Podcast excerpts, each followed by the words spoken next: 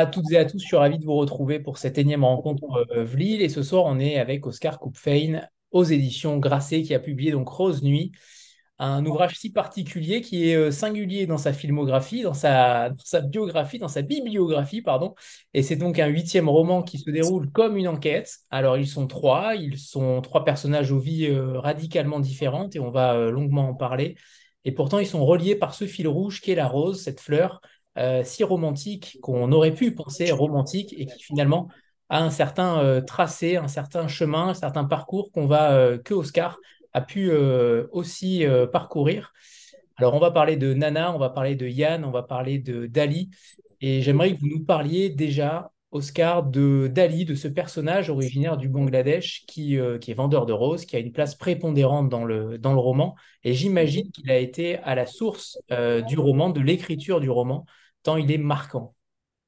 Euh, oui, bonjour, pardon. Euh, bah, vous, vous, imaginez bien, euh, parce qu'effectivement, moi, l'idée de ce roman, j'ai commencé à l'avoir il y a une petite dizaine d'années, je pense. Et euh, au tout début, je voulais écrire uniquement sur les, les, vendeurs de roses qu'on voit à la sauvette, euh, aux terrasses des, des, cafés, comme celle où je me trouve là maintenant. Euh, dans beaucoup de grandes villes européennes, euh, et parce que j'y voyais une sorte de matière romanesque assez euh, délirante, comme une, espèce d'armée secrète d'hommes euh, esselés comme ça, euh, qui parcouraient les, les, les, villes seuls la nuit en allant d'un endroit à un autre pour finalement qu'on leur refuse des fleurs. Et, et, et donc j'y voyais voilà une, une, espèce de, de terrain ou d'ambiance comme ça qui me dont j'avais envie de parler. Euh, puis j'en ai rencontré quelques-uns, euh, j'ai discuté euh, beaucoup avec eux, donc si voilà, c'est des approches très lentes parce qu'en général ils sont assez mystérieux euh, sur leur parcours de vie où ils faisaient peu confiance, voilà. Et puis petit à petit après, effectivement, j'ai décidé de remonter le fil un peu de, de ce produit qu'ils proposent. donc en l'occurrence, c'est rose, c'est rose cultivée en Afrique. Alors, par rapport justement au tissu, parce que c'est vrai que c'est un roman, ça aurait pu être une enquête, un documentaire, mhm. une autofiction, euh, parce que c'est vrai que parfois vous alternez les genres. Euh, pourquoi ce choix de roman justement et comment vous l'avez traité aussi de manière euh, documentée? Vous avez, fait, vous avez fait des recherches, vous êtes allé en Éthiopie. Euh, j'aimerais que vous nous parliez de ça, de ces voyages et de ces recherches ouais. que vous avez faites. Et ensuite, de savoir pourquoi vous vous êtes attaqué à ce sujet de manière romanesque. Bah, disons que ça, ça, se joue en deux, en deux étapes, mais qui sont, qui sont très simples. C'est-à-dire que, bon, moi, j'aime beaucoup le reportage et le documentaire, euh, mais c'est pas mon, langage, quoi. C'est-à-dire que je suis pas habitué à m'exprimer euh, de cette manière-là, même si je peux le faire un petit peu pour la presse. Mais donc, la, manière de, raconter les choses qui va être la plus nat naturelle, pardon, pour moi, ça, ça va être le, le langage purement romanesque. Il se trouve que pour ce sujet-là, et en commençant à m'intéresser à ce sujet-là, je me suis senti un petit peu obligé euh, de préparer l'écriture, euh, enfin d'avoir une sorte de travail préparatoire qui s'apparenterait là en, revanche vraiment aux recherches d'un reportage euh, très classique. Hein, C'est-à-dire que je suis allé sur les deux, j'ai rencontré un maximum de personnes, j'ai essayé d'intégrer certains milieux. Euh, voilà, par le biais de différents voyages et de différents contacts que j'ai pu nouer. Euh, mais euh, mais après voilà pour pour le si vous voulez en fait j'avais besoin moi là de cette vérité là non pas que je crois qu'on ait besoin à chaque fois pour tous les romans euh, euh de nécessairement vivre l'expérience voilà mais mais mais là en m'attaquant à ce sujet précis euh, j'estimais qu'il était un petit peu de mon devoir de le faire. Un peu comme si j'avais une sorte de déontologie ou d'éthique euh, professionnelle quoi euh, qui je pense me m'obligeait, oui, à aller voir un petit peu sur place comment ça se passe. Il se trouve que ce marché-là est un petit peu documenté, pas trop, mais il y a, quelques reportages, on peut les trouver assez facilement. Euh, moi, ce que j'ai vu sur place m'a apporté nécessairement des infos supplémentaires parce que, comme à chaque fois, euh, quand on se déplace, on, sent deux trois petites choses euh, en plus. Et, euh, et donc oui, le, le, mes, mes voyages en Éthiopie ont été décisifs euh, pour l'écriture du texte par rapport justement à ces, à ces travailleurs que vous avez rencontrés qui gagnent euh, un salaire euh, évidemment dérisoire, c'est à peu près 30 euros en Éthiopie et environ ouais. 250 euros euh, en France, à Paris euh, notamment. Oh, vous êtes généreux. Hein. Ouais, c'est ce Avec tes 250, ouais. Enfin, si, ouais, remarque, si vous goûtez à bout, si oui, c'est ça, si oui, c'est une, petite dizaine d'euros par soir, si vous avez raison, pardon. Et, par rapport à cela, justement, par rapport à cette matière que vous avez travaillée, est-ce que vous avez euh, vécu des sortes de, stop en réalité? Est-ce qu'on vous a interdit euh, de parler avec ces, personnes-là? Est-ce qu'au contraire, la parole a été libre? Comment vous avez travaillé aussi la matière pour les amener à vous raconter certaines choses souvent dangereuses, qui peuvent être dangereuses? Alors, en, France, c'était vraiment du cas par cas, parce que si vous voulez, c'est pas du tout une mafia organisée, hein, donc on parle pas de, de traite d'êtres humains organisés. je veux dire, c'est vraiment du petit, euh, petit réseau. Euh, donc là, ça dépendait vraiment des, des, des, des personnes en elles-mêmes et de leur individualité. C'est-à-dire que certains m'ont fait, ont fini par me faire confiance, d'autres euh, m'ont jamais fait confiance, et donc voilà, ils n'ont tout simplement pas parlé. Quoi. Voilà, ça s'arrêtait. En Éthiopie, où c'était un petit peu compliqué, bon, déjà il y avait le contexte, c'est-à-dire que moi j'y suis allé. Euh, euh, j'avais pas j'avais pas mis toutes les chances de mon côté mais donc j'y suis allé en plein Covid la guerre civile venait d'éclater euh, dans le pays euh, voilà donc rien que le déplacement lui-même était pas était jouable. Hein. J'y suis allé, mais je veux dire, j'ai dû un petit peu euh, jouer des autorisations. Euh, comme je travaille pour quelques magazines, j'ai eu accès des moments où on n'avait pas le droit de se déplacer hors d'Europe. Euh, j'imagine. Euh, et, et, mais l'Éthiopie refusait les journalistes. Donc, c'est-à-dire que moi, pour sortir de France, je devais dire qu'officiellement j'étais journaliste. Et en arrivant en Éthiopie, je devais dire que j'étais touriste.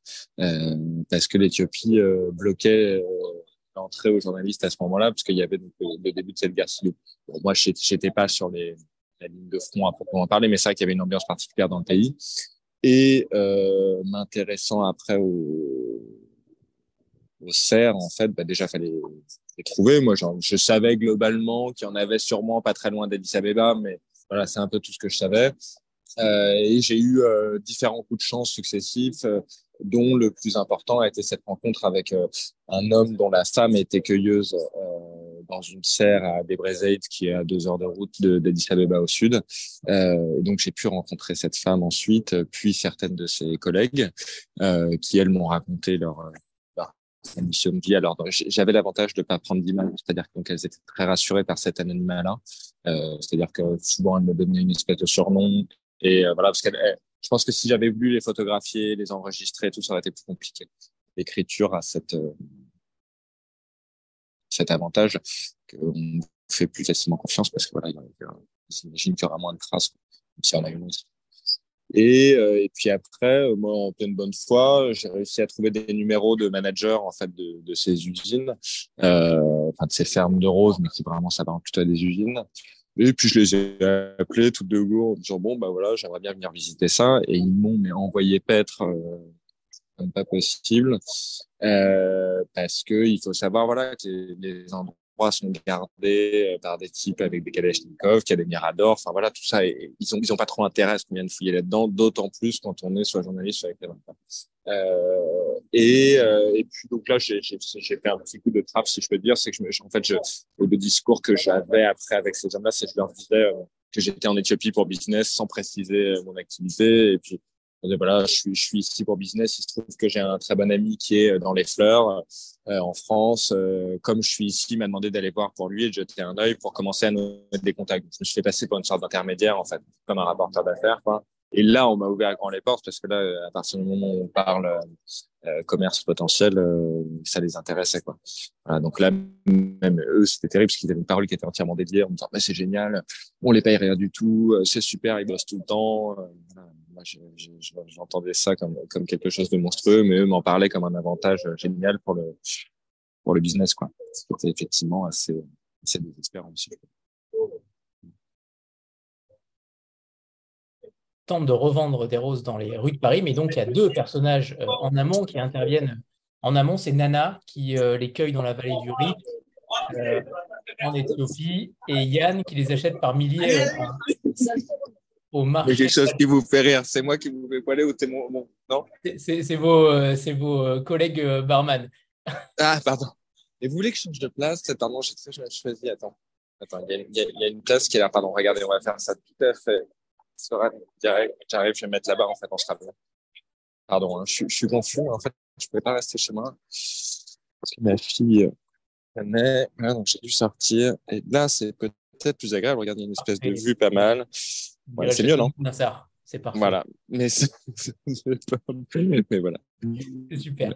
Euh, donc, oui, je disais qu'il y a Nana qui les cueille donc, dans la vallée du Rift en Éthiopie, euh, dans des conditions déplorables, et on va en reparler juste après. Et il y a Yann euh, qui, lui, les achète par milliers à Alsmere. J'aimerais que vous nous parliez de ce, de ce grand marché en Hollande qui génère tant de, tant de problématiques, tant de capitalisme, tant de mondialisation en son sein. Oui, alors bon, en gros, il faut savoir qu'au marché d'Alsmere, donc qui, est, qui se situe juste à côté d'Amsterdam, euh, vraiment à côté de l'aéroport en fait d'Amsterdam, c'est un, immense marché aux fleurs qui mesure un peu moins d'un million de mètres carrés. Donc je crois que c'est, on, on m'avait dit que c'était le deuxième plus grand bâtiment au monde euh, après le Pentagone en termes de superficie au sol. Euh, c'est un des entrepôts euh, colossaux. Euh, euh, où transitent à peu près 80% des fleurs coupées euh, qui sont vendues en Europe. Donc c'est quand même assez délirant. Euh, C'est-à-dire que c'est très fréquent de voir euh, des fleurs qui sont cultivées en France être vendues à Elsmire pour être achetées en France ensuite. C'est-à-dire que c'est vraiment une taque tournante quasi indispensable dans ce commerce-là. Pas que de la rose, hein, vraiment toutes les fleurs coupées et pas mal de plantes en pot aussi. Euh, nécessairement, quand on fait des fleurs coupées, on doit s'engager à une, il y a une espèce de course contre la montre parce que voilà, une fleur à partir du moment où elle a été coupée, c'est-à-dire que même si elle est traitée, même s'il y a 12 000 produits qu'on rajoute et tout, quoi qu'il arrive, c'est quelque chose qui, qui, périme assez vite. Euh, donc eux s'engagent à livrer au marché d'Espire dans les 24 heures, euh, ce qui crée, euh, voilà, il y a des espèces de, il y a un réseau de voies ferrées. Qui ressemblerait vraiment à un métro, il y a des types dans tous les sens et tout ça va très vite. Et après, dans les salles des ventes, donc là, ce sont vraiment des salles des ventes euh, façon courtier. Alors, ils n'ont pas le look des, des traders euh, de la City, mais euh, qui sont plutôt avec des doubles sans manches et des trucs comme ça. Mais ce sont des, des, des espèces d'amphithéâtres euh, où, où, est pratiquée une, une, une, forme de vente aux enchères qui est assez curieuse, d'ailleurs, qui s'appelle la vente au cadran. C'est-à-dire que le principe est inversé, c'est-à-dire qu'on commence au prix le plus fort. Donc, il y a un lot qui est présenté. Voilà, il y a tous ces acheteurs qui achètent pour la Belgique, pour la France, pour l'Italie, etc. Euh, ils voient une partie du lot, on a la description, pays d'origine, tout ça. Euh, et le prix commence au prix fort, donc disons 100, et ça fait 100, 89, 98, 97, etc. Le premier qui clique, en fait, remporte le lot euh, au fur et à mesure que le prix descend. Donc, tout le jeu, en fait, pour ces hommes-là, et tout l'enjeu aussi, surtout, euh, c'est de savoir à quel moment on va avoir les fleurs les moins chères possibles.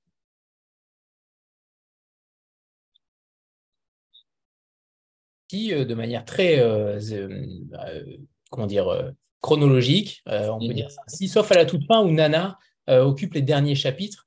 Pourquoi avoir choisi justement ces, euh, ces trois voies alternatives et ne pas les avoir mêlées potentiellement? Ça aurait pu être une idée. Qu'est-ce qui vous a conquis par rapport à cette idée-là aussi? Moi, j'avais, j'avais envie de, de. Une des idées principales dans, dans l'écriture de ce texte, c'est que je voulais montrer de différentes manières. En tout cas, je voulais essayer de montrer que ces, mondes étaient vraiment clos les uns aux autres. C'est-à-dire que euh, les types qui vendent des, fleurs en terrasse à la sauvette, j'en parle dans le bouquin, ne pourraient même pas avoir l'idée de s'asseoir en terrasse comme moi là je suis en train de le faire en vous parlant. Euh, c'est des mondes qui vont se, se croiser, se frotter, euh, peut-être se cogner certaines fois, mais qui en, fait communiqueront jamais. Et euh, bah, en fait, l'accueilleuse en Éthiopie euh, n'aura jamais l'idée de l'existence de, de, Ali à Paris. Et voilà, je, voulais en fait vraiment, c'est de montrer qu'ils avaient des sortes de vies parallèles, mais qui, qui communiquaient jamais. C'est ça qui m'intéressait. Donc après, j'ai fini par trouver ce, ce, dispositif qui est très simple et très classique. Parfois, moi, je peux aimer les dispositifs très simples et très classiques euh, dans les romans, d'alterner très simplement leur leur récit, euh, voilà, pour qu'on ait des petites touches à chaque fois de l'un puis de l'autre je trouvais que ça faisait sens. Mais au, début, je l'avais pas écrit comme ça. C'était dans, dans, une, dans une version euh, intérieure. Ah, au tout début, je l'avais écrit de manière très linéaire.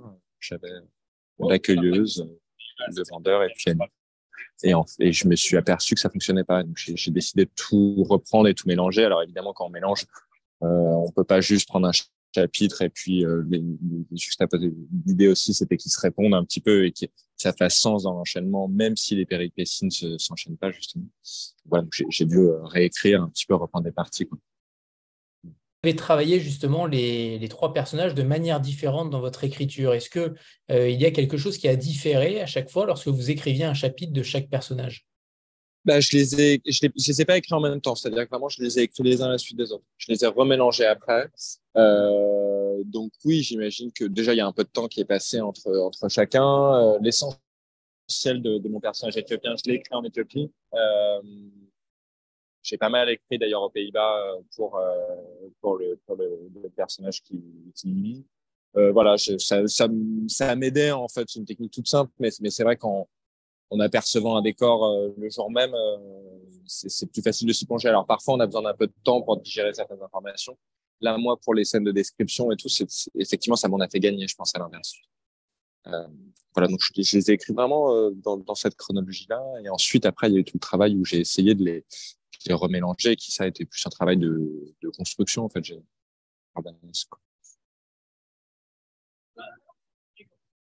les chapitres courts, ça fait déjà de nombreuses années que euh, vous aimez l'écriture à l'os, l'écriture resserrée. Mhm. Est-ce qu'il y a euh, une, une particularité? Est-ce qu'il y a une raison particulière à cela? Euh, J'ai l'impression que vous enlevez tout le superflu et que vous préférez uniquement garder l'essence même de chaque mot. On a l'impression que vous vous, vous ouais. constamment. Oui, effectivement, mais, j'aime bien l'idée des livres qui peuvent être lus d'une traite. Donc c'est vrai que pour l'instant, ça changera peut-être un jour, mais pour l'instant, je m'efforce un petit peu à faire des, euh, essayer de fabriquer des livres qu'on qu prendrait un matin. Et le but, euh, moi, mon but ultime, c'est qu'on n'ait pas envie de lâcher et qu'on qu qu le finisse dans l'après-midi. Euh, ça s'explique euh, déjà pour, pour ce format qui me plaît. Moi, j'aime les, j'aime les courts romans, si je suis très honnête. Et, les, les, et la plupart des romans qui m'ont vraiment marqué, euh, je m'en aperçois après coup, hein, mais ce sont des romans assez brefs. Euh, et puis après, euh, oui, on peut toujours plus écrire, on peut moins écrire aussi. Je pense que ça sont des, des, caractères, quoi, mais euh, c'est pas si calculé que ça. C'est-à-dire que ça me vient assez naturellement. Ouais. Et dans ce roman, c'est ce trader de fleurs qu'on voit euh, euh, arpenter les marchés et qui finalement se trompe à un moment donné euh, et fait une grossière erreur en achetant cette, cette fameuse rose sorbet avalanche dont on parlera juste après. Euh, mais ce personnage-là, il, parce qu'en réalité, votre roman, il ne dénonce pas. Concrètement, physiquement, il ne le dénonce pas de manière, euh, de manière brute et directe. Et j'ai eu l'impression que ce personnage de Yann, il était si important pour euh, l'ensemble du roman parce qu'il décrit cette, banali cette, banalité du monde, cette banalité des petites choses.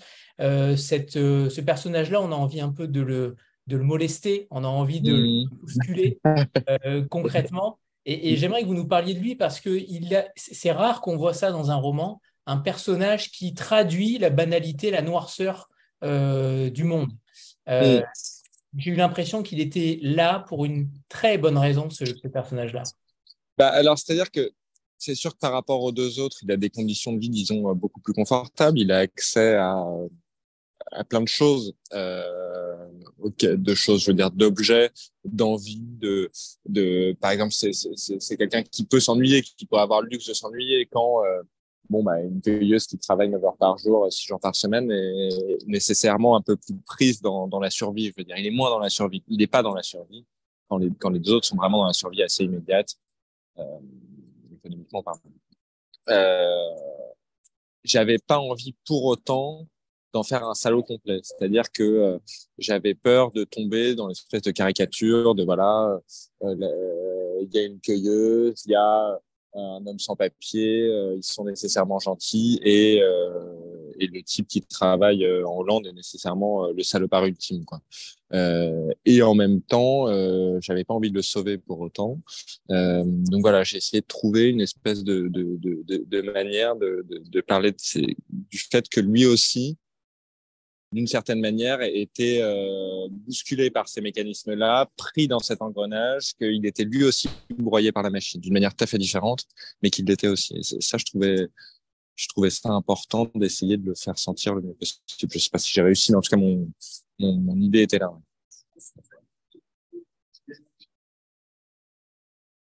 sur la question de ce parcours de Rose avec, euh, avec tout simplement votre écriture et ce que vous avez pu faire comme recherche, mais c'est quand même le parcours qui nous fait voir les, roses et les fleurs de manière euh, totalement différente, puisque j'imagine que les roses et les, autres fleurs sont euh, dans le même système, dans la même euh. Est-ce que vous avez évolué par rapport à cette question-là? Est-ce que au départ, vous ne vous doutiez pas qu'il y avait un tel entre guillemets trafic, ou en tout cas que les individus qui travaillaient étaient, étaient totalement esclaves? Bah, tout cas, en commençant à m'y intéresser dans tout, tout début, non, effectivement, je me doutais pas de ça. Et c'est quand je me suis, je me suis aperçu qu'il y avait quelque chose à, tirer, quoi.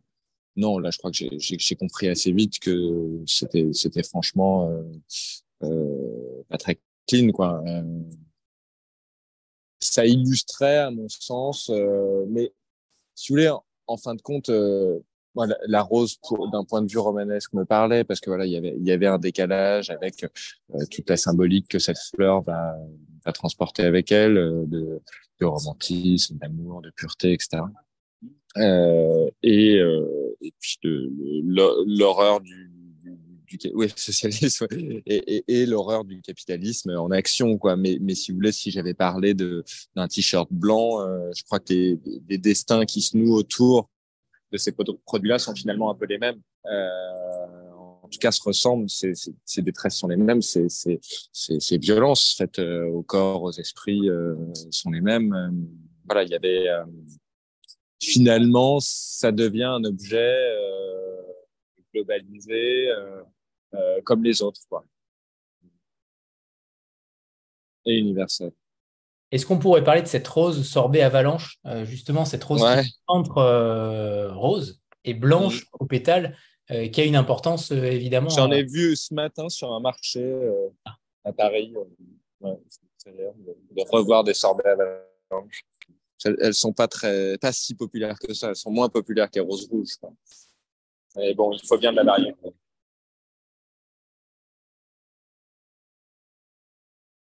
un bilan justement de, votre métier d'écrivain Est-ce que vous avez évolué dans votre façon, euh, dans votre style, dans votre manière d'aborder les sujets?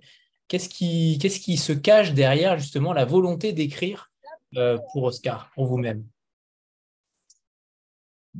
Euh, Est-ce que j'ai l'impression d'avoir évolué? J'espère. j'ai parfois l'impression d'avoir évolué, mais pas nécessairement bien. C'est-à-dire que, pour être très honnête, au bout de... Je pense que moi, mes premiers textes où j'espérais être publié, j'ai commencé assez jeune euh, à faire ça, mais, peu importe, peut-être que j'avais la fougue de l'adolescence, peut-être qu'il y avait ça, je sais pas, mais en tout cas, j'avais l'impression de sacrifier ma vie à ça.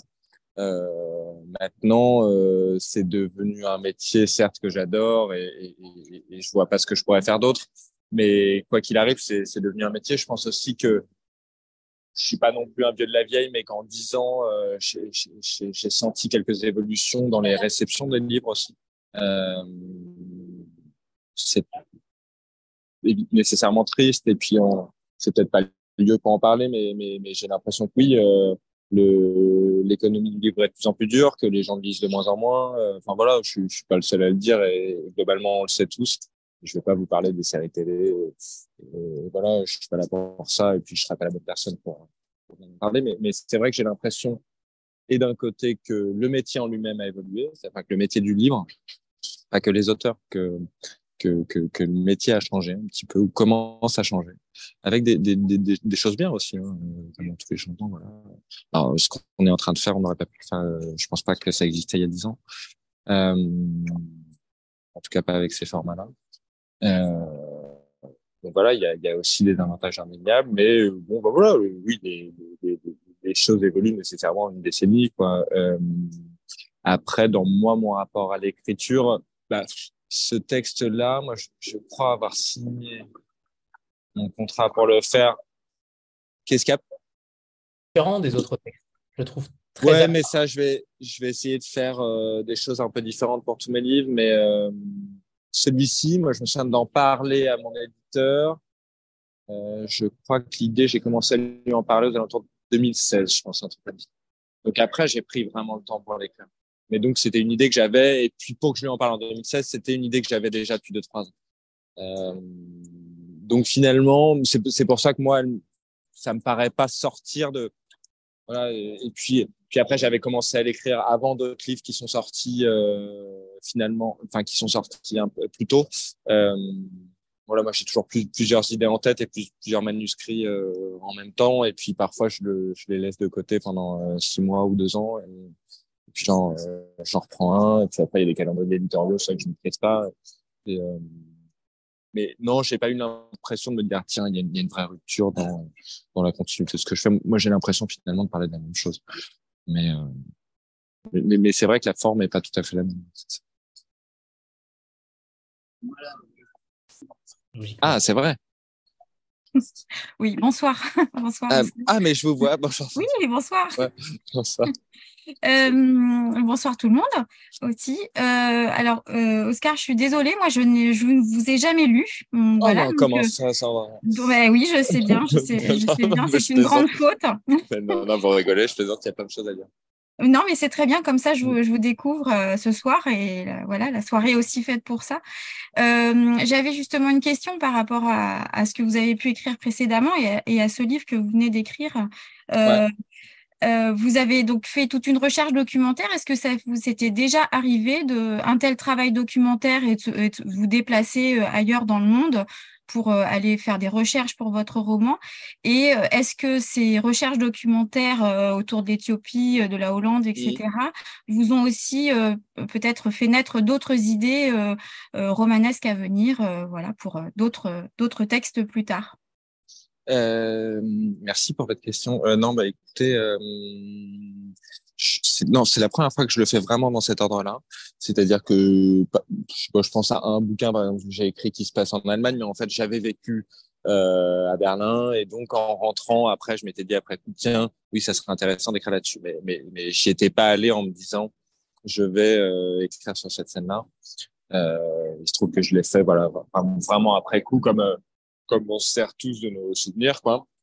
Euh, donc non, c'était la première fois que je le fais dans cet ordre-là. Il se trouve qu'entre temps, j'avais commencé à faire un peu de reportage pour la presse, donc j'ai découvert un petit peu ce métier-là aussi. Euh...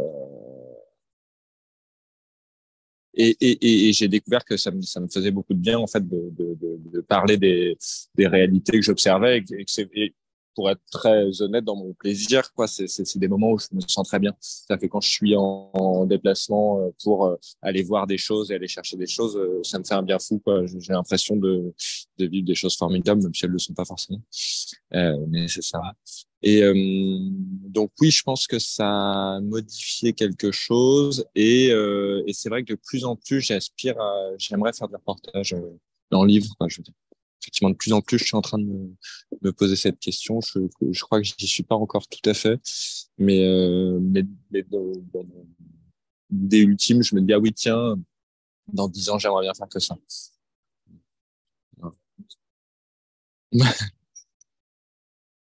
Euh, sur ce côté extrêmement sombre du roman. Et ça, c'est plutôt rare aussi, puisque souvent, euh, certains romanciers mettent un tout petit peu de lumière pour euh, contrebalancer souvent le côté sombre. Et je trouve ça génial que, au contraire, vous ne le fassiez pas. Et, pour ne pas édulcorer... On me le reproche. Non, mais non, justement, pour ne pas édulcorer réellement le, le fléau de certaines choses. et je trouve ça plutôt inédit que justement, dans ce roman-là, il n'y ait aucune lumière. Il n'y ait que une petite. À un moment donné, il y a une, une phrase qui pourrait laisser penser que, et finalement, non.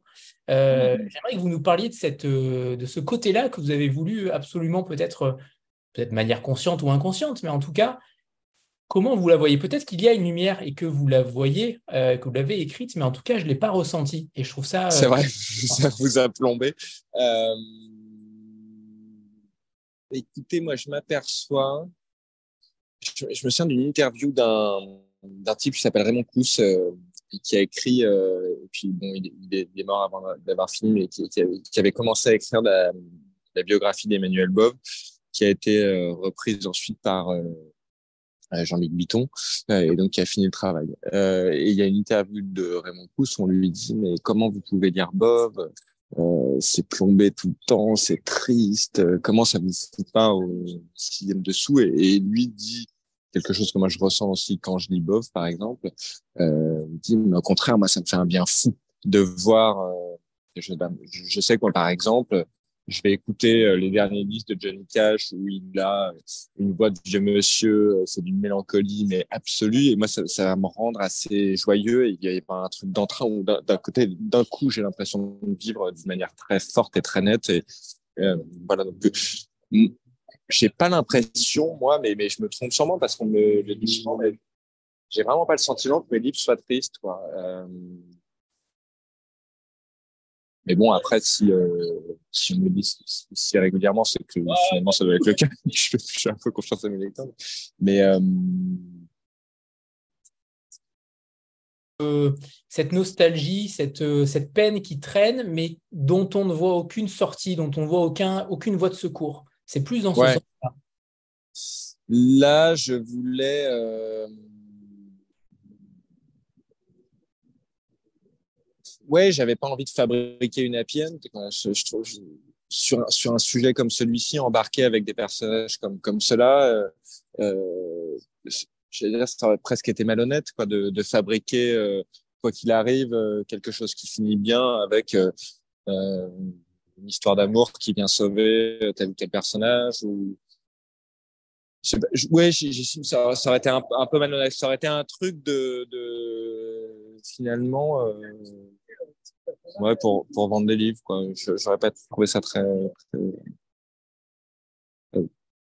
J'espère, je sais pas je sais pas, peut-être que je me trompe. Hein, et puis, euh, et puis c'est, il y a, y a 12 000 manières de finir un livre. Et, puis on n'est pas obligé d'aller dans le bloc ici. Moi, j'ai pas l'impression que ce livre soit, soit, soit, soit très mais effectivement, je voulais parler d'une certaine tristesse.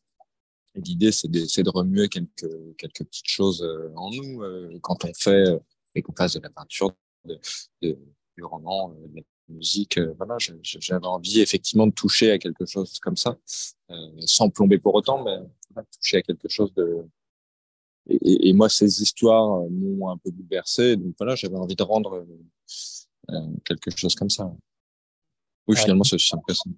Il y a une lectrice qui demande, euh, qui vous a apparemment vu à Nancy, et, et vous lui aurez répondu que euh, qu'il y aurait pu y avoir un quatrième personnage et qu'il aurait été peut-être moins sombre. Est-ce que c'est bah, J'avais écrit au départ avec un quatrième personnage que j'ai enlevé à la toute fin.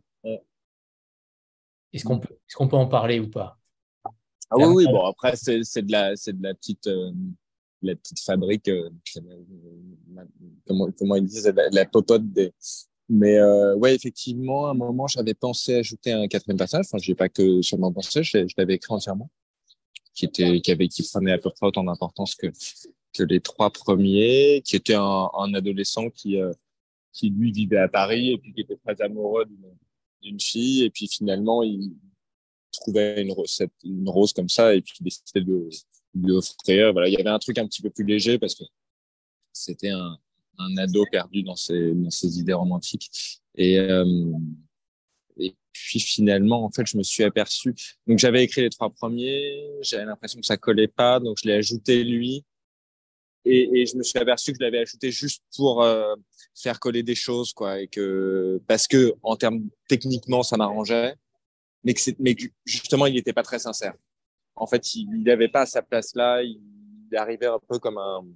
Et donc, euh, j'ai repris euh, une huitième version, je crois, en enlevant ce quatrième personnage. Parfois, c'est, c'est, c'est pas mal d'écrire des choses pour pouvoir les supprimer. Moi, je crois, je crois beaucoup à ça euh, dans, dans, le travail de l'écriture en général. Euh, avant, j'avais beaucoup de mal. Je me souviens d'écrire des chapitres entiers, tout ça pour les pour les balancer. Il y avait un truc terrible de me dire, j'ai travaillé pendant euh, deux semaines sur euh, tel chapitre, tel nœud. Puis finalement, je supprime tout. Je trouvais ça horrible, quoi, parce que j'ai l'impression vraiment d'avoir perdu mon temps. Et je crois euh, qu'on ne perd pas son temps du tout à écrire des choses qu'on, dont on ne se sert pas euh, pour tel livre. Déjà, on peut s'en servir pour d'autres.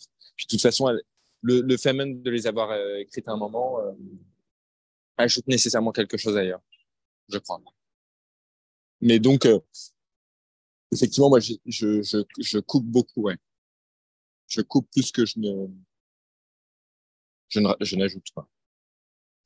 J'aimerais qu'on parle du titre qui aurait peut-être dû s'appeler euh, ou qui s'est peut-être appelé Les roses ne dorment pas la nuit. Cette phrase. Ouais. Est-ce que, ça, est-ce que c'est, c'était le titre initial puisqu'il est au, thème du roman? Il est, il est dans le roman, ouais, mais, mais, enfin, cette phrase est dans le roman, pardon. Mais non, non, non, c'était pas le titre initial. J'étais très embêté pour celui-ci. C'est la première fois que j'avais ça. J'ai pas eu de titre pendant très longtemps, jusqu'à peu, peu de temps avant la, la mise en fabrication du parce que je l'avais appelé La Rose et que c'était mon titre de travail et que je voyais pas autre chose que La Rose. C'était tellement évident et en même temps, je trouvais le titre un peu trop banal. Et donc, c'était c'est vraiment en en discutant euh, avec Grasset et mon éditrice et mon là-bas que, que ce titre est venu. Mais, mais à force de discussion. Alors, normalement, j'ai vraiment un titre qui, qui arrive comme ça, comme une, comme une évidence. Et, et cette fois-ci, c'était pas le cas. Donc, comme quoi, oui, en fait, on continue, euh, quoi qu'il arrive, euh, euh, changer ses habitudes par rapport à la question que vous, me posiez tout à l'heure. Est-ce qu'en 10 ans, il y a des choses qui ont changé Bah oui, ça pareil. C'est la première fois que j'ai un titre qui n'est pas directement le mien.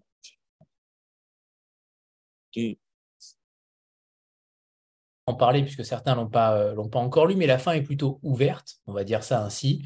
Et mhm. finalement, est-ce que c'est pas pour montrer au final qu'il n'y a pas de solution? Euh, vous ne donnez pas de solution et on n'attend pas ça forcément d'un romancier, mais quand même, vous dénoncez un système de manière extrêmement euh, subtile. Euh, vous dénoncez la mondialisation, les pions qu'on place du, capitalisme. Est-ce que cette fin, elle est justement là pour dire, pour marquer une sorte d'aveu d'impuissance? Il y a un peu de ça. Et puis après, je crois qu'aussi, elle a. Oui, non, non, ça, très nettement, même, vous avez raison. Euh, mais au, au-delà même, je, je ne pensais pas que mon rôle était à cet endroit-là de, euh, de donner des réponses. Euh, c'est-à-dire que je suis pas éditorialiste, je suis pas homme politique, je suis pas euh, même activiste ou euh, j'ai pas monté d'association, j'ai pas de leçons à donner en fait. Euh, en revanche, je pense que le rôle du romancier, parfois, euh, peut être de, soulever quelques interrogations. Après, euh, je, je, suis pas là pour refermer des portes et dire c'est comme ça, c'est bien ou c'est pas bien. Mais en revanche, essayer de, de, de je sais pas tant de faire réfléchir parce que je, je me permettrai pas de dire que j'ai envie de faire réfléchir les gens, mais mais en tout cas d'ouvrir quelques. Enfin, moi, je me suis posé quelques questions et, et, je continue à me les poser en les écrivant. Quoi. Voilà. Euh, mais non, oui, euh, j'ai pas de solution et j'aurais jamais la prétention de dire que j'ai des solutions contre euh, tout ce système-là. Donc, oui, l'ouverture est aussi. L'idée, c'était de laisser un petit peu ces personnages. Qu'est-ce qui va se passer? Mais, mais, mais comme dans et pas mal de personnes qu'on peut rencontrer dans la vie. C'est-à-dire que voilà, même, dans des histoires d'amitié, on va être très lié à quelqu'un pendant dix ans et puis on se perd un peu de vue et puis qu'est-ce qui se passe? On ne sait pas et je trouve, ça assez chouette justement de laisser cette... Euh, euh enfin, si le livre est réussi, c'est pas à moi de, le dire ou d'en juger, mais euh, si les personnages sont suffisamment... Euh, euh je ne pas mes mots, mais incarnés, effectivement, le but, c'est qu'ils existent un petit peu malgré nous et qu'au bout d'un moment, on les, on les lâche, quoi. Puis après, euh, qu'est-ce qu'ils font, qu'est-ce qu'ils viennent C'est presque une autre question. Oui, euh, notamment cette astuce passe 52 pour, pour que les roses reprennent un peu de leur éclat, ils lancent plusieurs cachets d'aspirine, du vinaigre et du sucre dans l'eau de bac, dans l'eau du bac. C'est plutôt efficace. Elles tiendront jusqu'à 18 heures. Cette légère astuce, il n'en a jamais parlé aux vendeurs. Ça, c'est vrai, ouais. ouais c'est une technique euh, qu'ont euh, les, les, les, vendeurs de rosins. L'aspirine, euh, ouais. ouais, ça fonctionne. Très bien, très bien. On, on il, les, les, agite aussi la, la, tête en bas, en fait, mais parce que ça fait, ça fait remonter un petit peu tout ça. Ouais. Mais comme, euh, comme ces roses d'ailleurs sont, sont réfrigérées, et voilà, c'est plein de, plein de techniques pour essayer de durer le plus longtemps possible. Alors, quelque chose, je, je, préfère le dire tout de suite, pardon, même si c'était pas l'ordre de votre question, mais parce que je sais que j'ai eu quelques, euh, euh, quelques malentendus autour de ça. Toutes les roses qui sont produites en Éthiopie et au Kenya ne sont pas destinées aux ventes de roses à la sauvette. Hein. La rose à la sauvette, c'est vraiment un, un, épiphénomène, même si j'aime pas ce mot. Euh, c'est vraiment le dernier maillon de la chaîne, mais en fait, ces roses, elles sont cultivées pour être vendues euh, euh dans des grandes surfaces ou chez des fleuristes. Après, il se trouve qu'il en reste quelques-unes qui sont récupérés par les vendeurs à la mais c'est pas le, lien est pas est pas aussi direct que celui-ci quoi. C'est un peu les, les roses qui seraient tombées du camion quoi. Si, on comparait avec les iPhones, voilà, mais, mais le, toute l'économie existe en fait pour la grande distribution, pas pour les quelques vendeurs à la sauvette qui représentent finalement une quantité infime de, de ce business-là. Bien sûr, puisque chaque jour, il y a à peu près, les vendeurs à la sauvette récupèrent entre 15 et 25 roses à peu près. Donc, mmh. c'est ça. Quand euh, depuis euh, depuis l'Éthiopie euh, jusqu'à Ellesmere aux Pays-Bas en période de Saint-Valentin, il y a 7 à 8 avions cargo par jour qui, qui partent euh, euh, faire le trajet à Ellesmere avec des roses écrasées dans des cartons. Donc vous imaginez la quantité de roses coupées qu'on peut mettre dans un avion cargo. Voilà, il y en a 8 par jour. Donc on se doute que non non les plus gros revendeurs ne sont pas les, vendeurs à la semaine essentiel du commerce. 87 où, euh, où, il y a cette, euh, cette douleur euh, de Nana. sa copine l'avait prévenue, mais elle n'avait pas décrit le reste. Elle ne lui avait pas dit que sous les serres, il fait une chaleur insoutenable, que les cueilleuses s'écroulent à cause des températures et de l'air moite. Elle ne lui avait pas dit que les produits qui font pousser les plantes détraquent les corps, pourrissent en quelques mois la vue et les organes, que les filles font toutes des fausses couches ou enfantent des bébés tarés. Elle ne lui avait pas dit que le salaire ne vaut rien, qu'il représente pour un mois et 192 heures de travail le prix auquel on vend un seul carton de fleurs, que seuls les étrangers en jouissent, qu'il condamne la terre, qu'il l'assèche et que les autres cultures dépérissent. C'est aussi ça la réalité du terrain? Ouais, bah par exemple, sur, je prends un exemple tout simple, mais sur la vue, moi, une des premières cueilleuses que j'ai rencontrées, donc euh, voilà, je la rencontre euh, à Bishoftu, qui est, qui est qui est pas très très loin de euh, des, premières serres que j'ai vues en Éthiopie. Et puis donc je, je bois un, ils boivent beaucoup d'espèces de Fanta. Bon, et puis donc on, voilà, on boit, on boit un café et je lui pose plein de questions euh, sur euh, mais plein de détails quoi parce que moi j'avais besoin d'images et, d'objets pour pour commencer à décrire ces choses-là. Je dis, mais alors, vos gants, ils sont de quelle couleur? Est-ce que vous avez des blouses? Voilà. Finalement, elle me dit, je suis désolé, mais donc je la connaissais par un, contact, mais qui était pas là. Et puis il y avait juste un, type du café qui, qui traduisait. Je dis, mais je comprends pas en fait pourquoi ça vous intéresse toute cette histoire? Je dis, bah non, je suis en train d'écrire un livre là-dessus, donc j'ai besoin de d'infos pour euh, pour potentiellement euh, écrire un bouquin parce que j'ai pas envie d'écrire de bêtises. Et, euh, et là, cette femme me dit, enfin cette très jeune femme, hein, elle devait avoir 23, 24 ans, me dit ah mais ah oui moi j'adorais lire.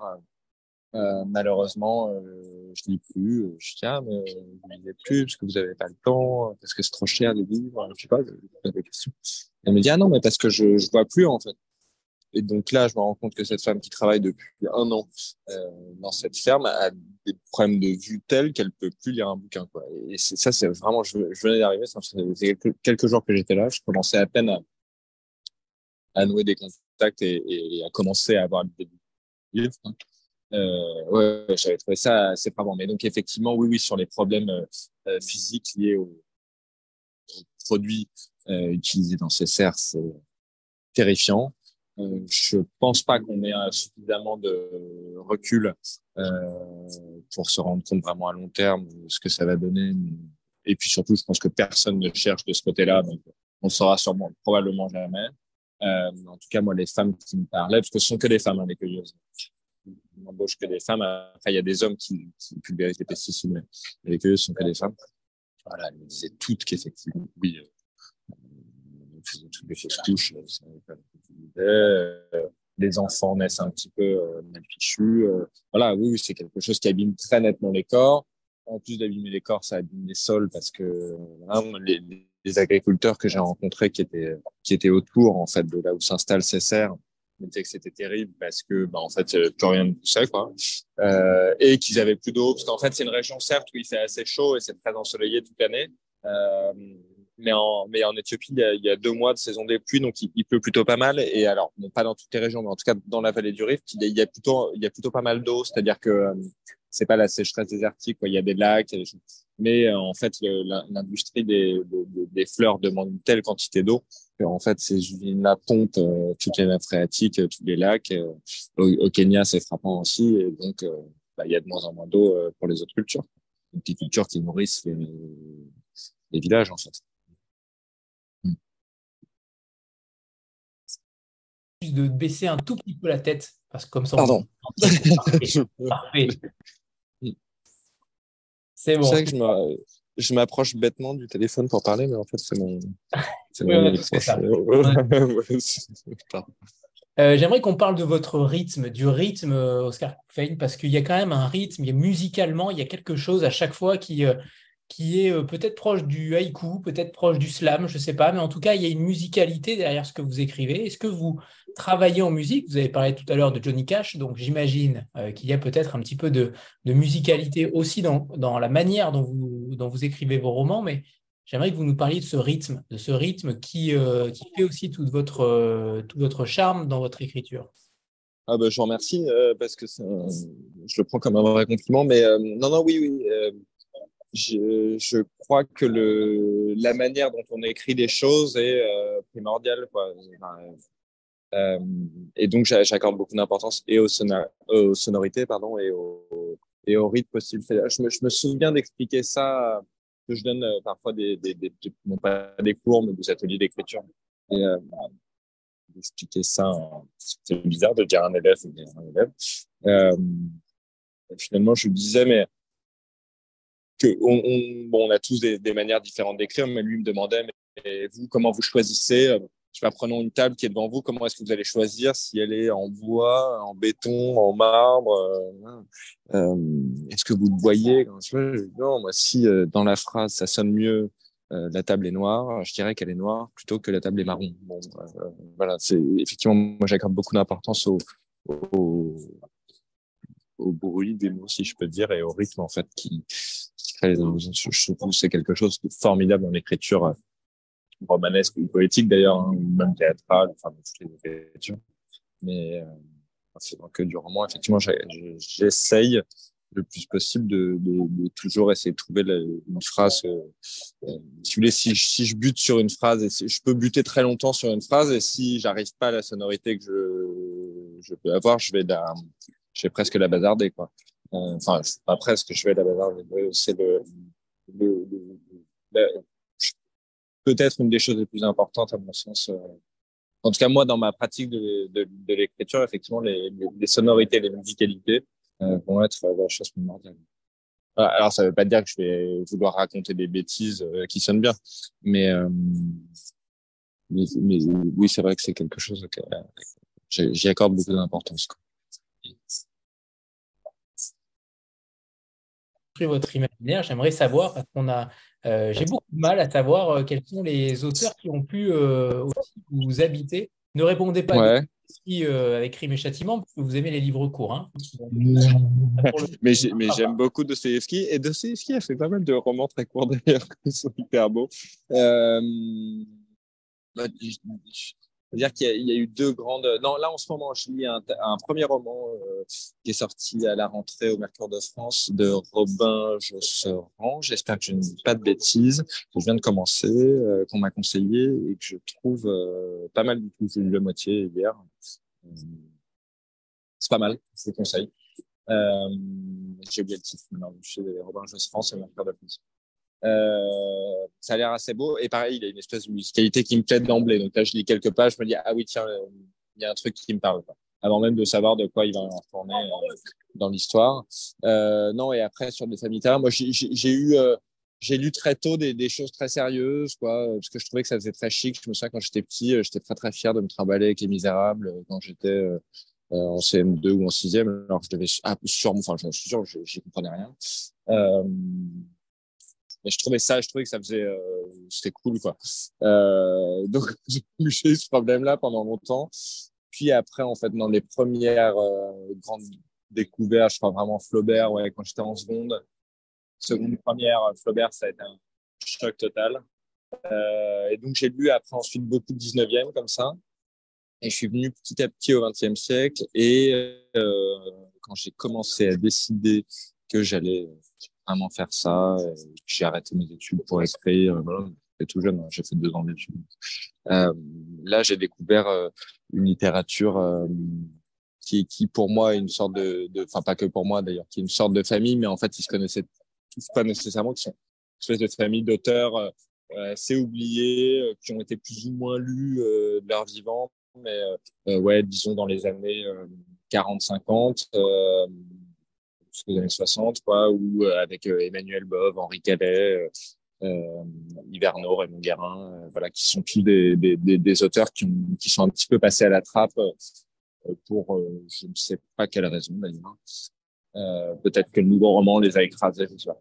Mais euh, voilà, oui, oui, ça, ça fait partie des auteurs que je que j'admire énormément et que je lis et que je relis et, et que j'ai lu, j'ai lu tout, tout, tout, traîner autour d'eux.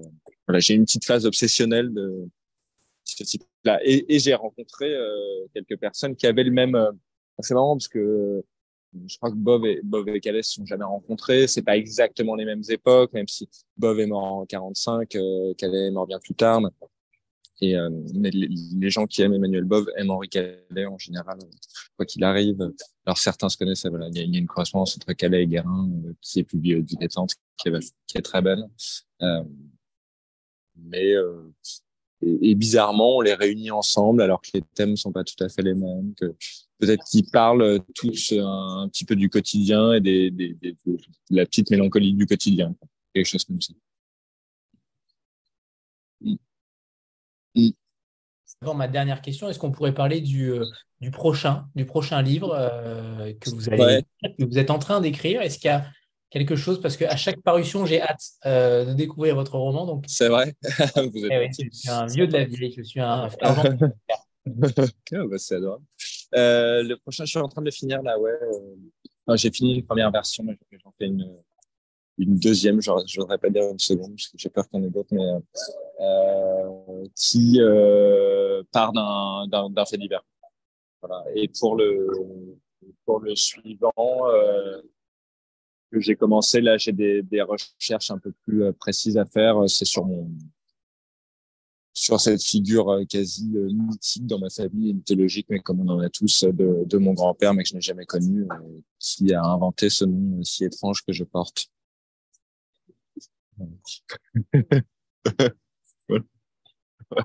Question que je pose euh, chaque semaine à chaque écrivain, devenu, ça va devenir un, gimmick.